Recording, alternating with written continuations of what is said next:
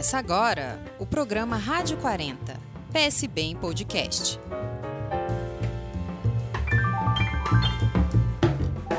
Há quatro anos, o Brasil entristecia com o desastre da barragem de Mariana, em Minas Gerais, que causou 19 mortes e uma tragédia ambiental sem precedentes. Até hoje, ninguém foi punido.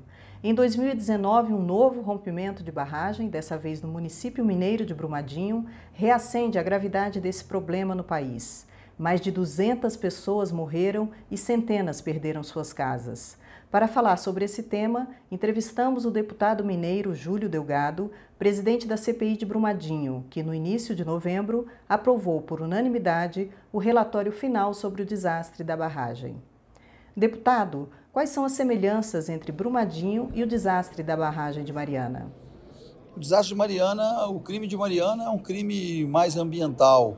Nós tivemos, a gente não pode falar que apenas que uma vida já é válida e não tem valor inestimável, mas nós tivemos 19 é, óbitos em, em Mariana e 53 milhões de metros cúbicos de lama derramaram, comprometendo toda a cadeia do Rio Doce. O Rio Doce passa na extensão toda de Minas Gerais, chegando até o Espírito Santo até o litoral é, do Espírito Santo, atingindo o mar com comprometimento em toda a rede do Rio Doce, produtores rurais, ribeirinhos, pescadores, um rio que era um rio é, de ligação muito forte, um rio que abastecia várias cidades da questão do tratamento de, de água. Brumadinho, nós tivemos 10 milhões de metros cúbicos de, de resíduos que derramaram, nós tivemos quase 300 mortes. É, 272 com essas duas crianças já caracterizado. E dessas 272, uh, já, já foram encontrados os corpos de 252, faltam de 20. E esses corpos é que a gente pede também nesse final do relatório que a Vale continue, junto com o Corpo de Bombeiro do Estado de Minas Gerais, as buscas para ver se a gente consegue encontrar a totalidade dessas, é, dessas vítimas. Agora, e, não, e houve um comprometimento do Rio Paraupebas, não na extensão que houve do Rio Doce, mas houve também. Então, é, a similitude é porque a Vale atua nas duas, porque a Vale é sócia da DHP é, é, na formação da Samarco, a Vale é a proprietária sozinha é, de, de Córrego do Feijão em Brumadinho, e, e, acima de tudo é que nós não deixamos que, no caso é, da Vale, fosse criada uma fundação, como se criara a Fundação Renova, no caso de Mariana, e nós estamos, por exemplo, há nove meses de, do, do, crime de Brumadinho e há quatro anos do crime de Mariana e as indenizações no caso de Brumadinho já estão bastante adiantadas e a gente sabe que até hoje tem vítimas e pessoas de, da, que a Fundação Renova não tomou as mesmas atitudes no caso de Mariana. Essa é a diferenciação. Com relação às duas, nós fizemos também um endosso por parte da CPI, que endossou os projetos que foram é, tratados na comissão externa que nós trabalhamos também, trazendo os projetos que tratam de licenciamento, de segurança de barragem, de indenização de barragem, de criação do ecocídio, uma tipificação penal diferente. Todos esses projetos já foram tratados aqui no Congresso, uns já estão em tramitação no Senado, aprovados na Câmara, e nós temos um deles que já foi aprovado no Senado e que está em tramitação aqui na Câmara.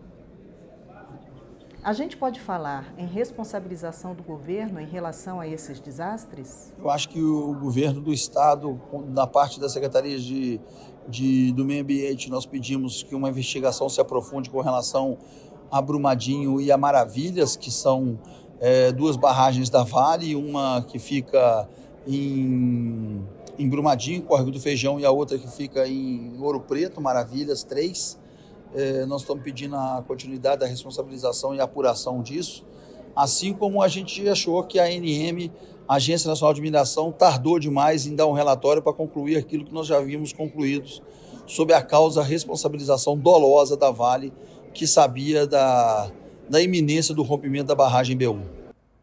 Deputado, e em relação à CPI de Brumadinho, que aprovou o relatório final dos trabalhos, quais as principais conclusões?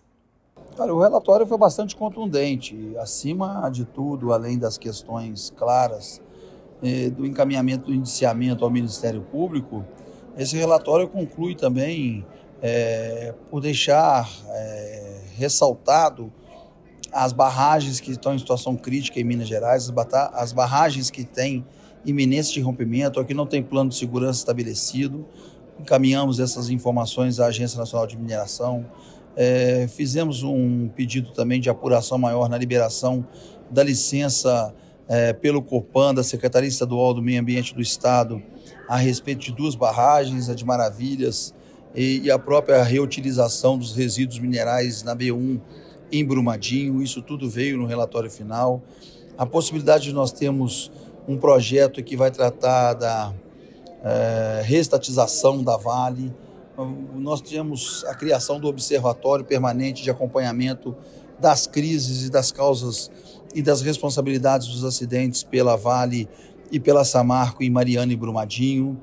Nós temos também a questão que é fundamental é, da gente estar tá cobrando da Vale, principalmente a indenização sobre duas crianças que não tiveram oportunidade de nascer, duas, dois bebês que estavam na barriga de suas mães que tiveram a oportunidade que foi interrompida e nós estamos pedindo a Vale a indenização ser paga também que não foi reconhecida a esses dois é, duas vidas que não tiveram oportunidade em função da morte das suas mães. Então foram várias conclusões de um relatório bastante contundente é, que deixa a responsabilidade clara do dolo e da Vale não ter precavido de retirar o refeitório e o centro administrativo ajusante da barragem, onde que ela poderia ter prevenido a morte dessas mais de 250 pessoas. O relatório foi aprovado por unanimidade. É um reconhecimento de que houve negligência por parte das empresas? É um reconhecimento que houve negligência por parte é, da Agência Nacional, da Secretaria do Meio Ambiente do Estado de Minas Gerais, mas, a, acima de tudo, a contundência é que houve dolo. A Vale sabia do risco do rompimento, assumiu o risco disso acontecer e, acima de tudo, ela não é, deixou chance que essas pessoas pudessem evitar ou dar uma fuga ou sair da área do rompimento da barragem. Quer dizer, ao não permitir, isso caracteriza dolo, dolo qualificado por não permitir chance é, de que as pessoas evitassem que o crime fosse concluído consolidado, né, consumado com esse homicídio doloso, portanto, que ela terá que responder através não só da empresa, mas também dos seus diretores. Vai ser criado um comitê permanente de acompanhamento de barragens? O principal objetivo da idealização desse observatório permanente é acompanhar as conclusões é, da CPI como um todo, a responsabilidade, as punições, mas principalmente levantar nesse número que nós levantamos e demos os nomes das barragens que têm é, iminência de algum risco de rompimento, para que as providências sejam tomadas e as atitudes por parte das empresas sejam é, tomadas agora, antes que um novo acidente ou um novo crime como esse volte a acontecer. Esse é o principal objetivo desse observatório que nós estamos criando nessa CPI. E quais são os próximos passos? Oficialmente, nós temos que agora encaminhar, já fizemos isso é, no dia de hoje, ao presidente da casa, ele é o responsável formal pelo encaminhamento para as autoridades, não só para o Ministério Público, mas para a é, Polícia Federal, para a Agência Nacional de Mineração, o relatório da CPI, que é bastante contundente, bastante volumoso, com provas, com o relatório em si, a documentação anexa.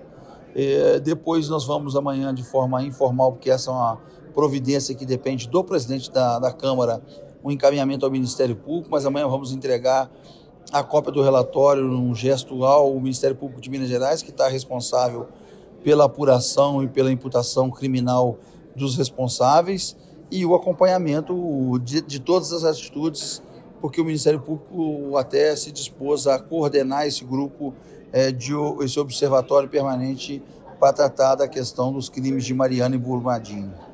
Para a gente finalizar, o senhor esteve em Brumadinho e viu de perto a tragédia das famílias e o sufoco e o trabalho árduo dos bombeiros. Qual o sentimento ao aprovar o relatório da CPI de Brumadinho? É um sentimento de parte do dever cumprido, um comprometimento que nós fizemos para esse ano, durante todo esse ano, nos dedicar no aprofundamento e na contundência desse material que nós apresentamos. É, isso nós concluímos e agora começa todo o fim de uma caminhada.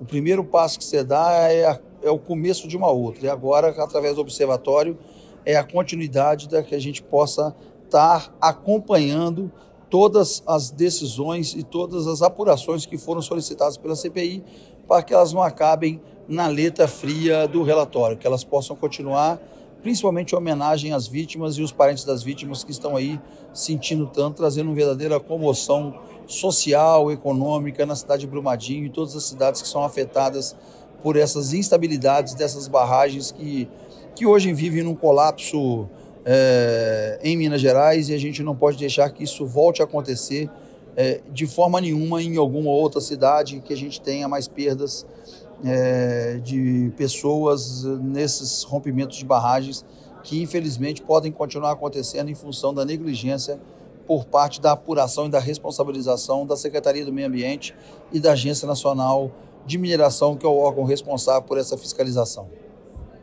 Deputado, muito obrigada pela sua participação. A gente conta com o senhor numa próxima entrevista. Eu que agradeço aí tá, o convite de vocês, estou sempre às ordens. Muito obrigado.